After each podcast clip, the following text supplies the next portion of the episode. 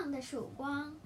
我的家庭，在医生努力治疗下，我做了多次手术，情况稳定下来，伤势算是好转了，便转到麦里号康复院，开始接受物理治疗师给我安排的简单训练。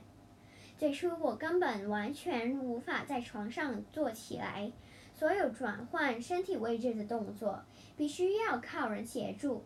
日常生活、洗澡、换衣服，全部都要人帮忙。其实我并不好受，因为这使我的尊严受挫折。每次妈妈上来看我，循例要领教一下我的臭脾气。姑娘也忍。忍不住说：“思琪，你对妈妈可否礼貌一些？”姑娘有所不知。妈妈和爸爸在我中学时期已经分开，而且负责照顾我的妈妈长时间不在家。她不是外出工作，而是到赌场消遣，彻夜不归，每次都要一两个星期才回来。妈妈不在的日子。哥哥、侄子变成照顾我的人，有时他们不在家，我更负责做家务，成为了一个小当家。虽然全部家务都是我独自处理，但是我的学业成绩一直是优异的。我发现，原来自己只要努力做对一件事情，便可以有好的成果。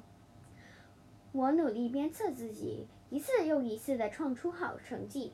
获得全级第三名，还有老师特别送的礼物及两份奖学金。哥哥和侄子都恭喜我，希望我在决赛里，因为在家中备受赞赏，我已静静地把自己的目标再调高一些。最后一个学期，终于考获全级第一名，还有学校颁发的补课奖学金。哥哥和侄子因此当我如珠如宝。我顺利的升上大学，准备入读许多人梦寐以求的医科。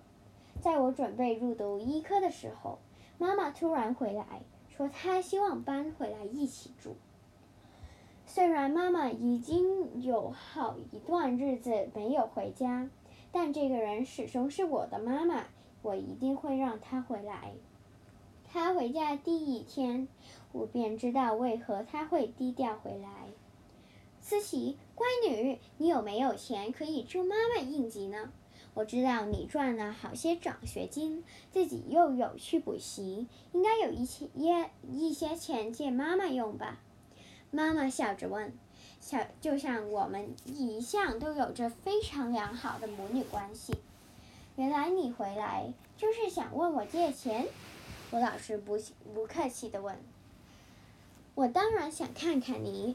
并顺便借一些钱周转一下，俺妈希望你多给我一点帮忙，你不会见死不救吧？妈妈的笑容开始变得拘谨。对不起，我的学费昂贵，我把所有所有做兼职赚的钱都用来缴交学费了，没多余钱给你，不如你向阿哥和佳子问问吧。我故意用最冰冷的语气来面对他。后来我知道，妈妈的一笔债务由子子和哥哥负责背上。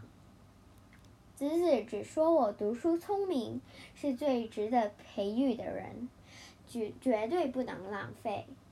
说起我哥哥和子子对我的鼓励，某个程度上其实给了我无形的压力。我说对深切治疗很感兴趣，他们不停问我这一科成绩是否较有出路，人工会否较高。我已入了医学院，为何他们仍不知足呢？我要做些什么才真才能真正满足到他们的欲望？有一天，我感到我压力已经令我承受不了，没法支撑下去了。结果我就由停车场跳了下去。